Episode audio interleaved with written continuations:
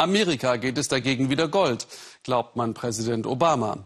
Die Wirtschaft wächst und damit ist für ihn der amerikanische Traum vom Aufstieg, dass es jeder schaffen kann, wieder intakt. Doch leider profitieren vom Aufschwung nicht die, die arbeiten, sondern nur die, deren Geld arbeitet, die Reichen.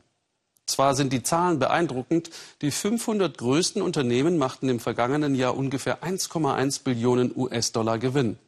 Die Wirtschaft schuf über drei Millionen Jobs. Aber die werden schlecht bezahlt. Die Löhne stagnieren. Die Mittelschicht hat ausgeträumt. Sie fürchtet den Abstieg. Obwohl sie sich oft in mehreren Jobs abrackert. Ingo Zamperoni hat einige Menschen begleitet. Glänzende Aussichten für die amerikanische Wirtschaft. Das Wachstum bei satten 3%. Die Börse auf Rekordjagd. Die Arbeitslosenquote so niedrig wie seit Jahren nicht mehr. Seit 2010 haben die USA mehr Jobs geschaffen als Europa, Japan und jede andere führende Wirtschaftsnation zusammen. Die nackten Zahlen klingen toll, doch die Realität sieht für die Mehrheit der Bevölkerung gar nicht so rosig aus. Wie jeden Morgen steht Lia Lipska um 5 Uhr auf. Ihr Mann und die drei Kinder schlafen noch, wenn sie sich auf den Weg zur Arbeit macht. Eine Stunde Fahrt liegt vor ihr.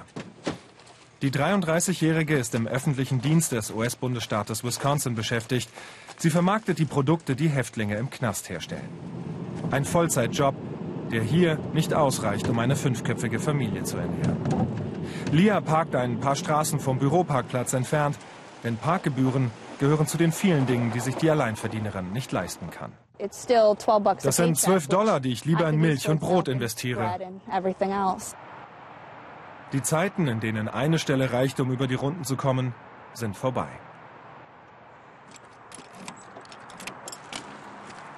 Achteinhalb Stunden später. Der erste Job ist geschafft. Ein Zweitjob beim Schulamt füllt die Familienkasse etwas auf. Überall in den USA haben Familien dasselbe Problem wie die Lipskas. Seit Jahren dümpeln Löhne und Gehälter vor sich hin. Während gleichzeitig Lebenshaltungskosten enorm gestiegen sind. Deshalb ist Lia auf Essensmarken angewiesen.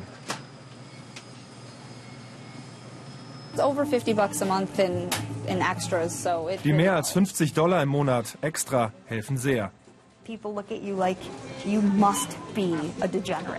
Die Leute schauen dich an, als wärst du abartig, wenn du mit den Marken einkaufst. Ich fühle mich furchtbar dabei, weil ich mir vorstellen kann, was die Kassierer jedes Mal denken. Wobei mir das noch egal ist. Schrecklicher ist, was die Freunde meiner Kinder denken, was meine Kinder durchmachen müssen. Weil sie ihre Situation nicht tatenlos ertragen will, engagiert sich Lia in einer Gewerkschaft. In vielen US-Bundesstaaten, wie hier in Wisconsin, haben konservative Regierungen Tarifverhandlungen gesetzlich ausgehebelt. Ein Hauptgrund, warum in den USA Gehälter so stagnieren. Ich will wissen, wer alles im Bekanntenkreis Leute mit mehreren Jobs kennt. Und das ist mittlerweile normal? Ja, dieser Tage ist das so.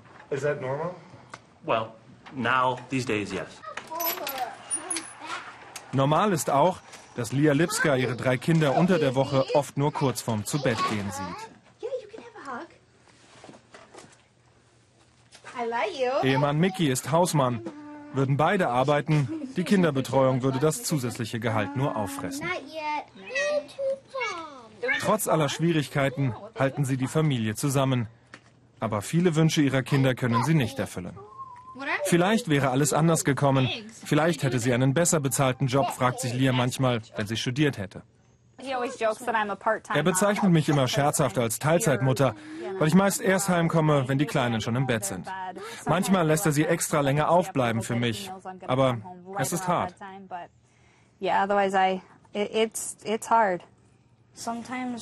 Manchmal sehen wir sie, manchmal nicht. Aber wir sehen sie eher nicht so oft.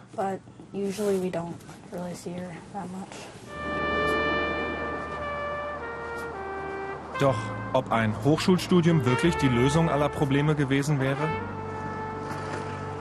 Drei Autostunden weiter südlich, in Chicago. Roger Fierro hat einen Abschluss von der renommierten University of Chicago, und einen Schuldenberg von ca. 100.000 Dollar Studiengebühren. Sein Kumpel Philipp hat sogar noch mehr Unischulden und die Flucht nach vorn angetreten. Er hat eine Doktorarbeit begonnen, denn solange er eingeschrieben ist, muss er keine Kredite abstottern. Ich habe noch nie in meinen eigenen vier Wänden gelebt. Ich muss immer noch in einer WG wohnen. Es ist frustrierend, denn das ist nicht das Leben, das ich mir mit 30 vorgestellt hatte.